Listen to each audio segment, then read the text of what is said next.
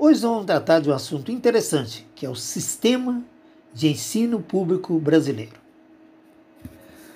É comum quando nós professores encontramos o outro professor e às vezes não o conhecemos, a primeira pergunta que fazemos normalmente é: qual o nível de ensino que o colega trabalha?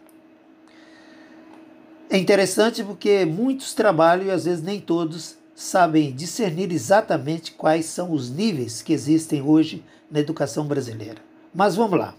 A Lei 9.394-96, de Diretrizes e Bases da Educação Nacional, a chamada LDB, estabelece a finalidade da educação nacional, como deve ser organizada, quais os órgãos competentes e responsáveis, seus níveis e modalidades de ensino.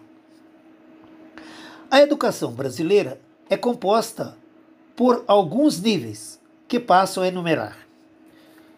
O ensino infantil para crianças de 3 a 5 anos. O ensino fundamental para crianças e adolescentes de 6 a 14 anos. E o ensino médio para adolescentes de 15 a 17 anos. Esses três níveis é o chamado ensino básico. Por fim, tem o ensino superior, para estudantes em idade igual ou superior a 18 anos de idade. Outras modalidades de ensino existem, tais como educação de jovens e adultos, o chamado EJA, para o ensino fundamental e médio. A educação profissional ou técnica, educação especial e educação à distância. É bom lembrar que os níveis infantil, fundamental e médio são considerados como ensino básico.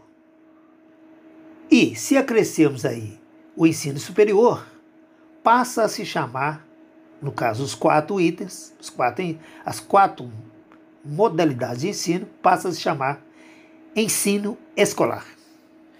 Por hoje é só, um abraço a todos e até a próxima, se Deus quiser.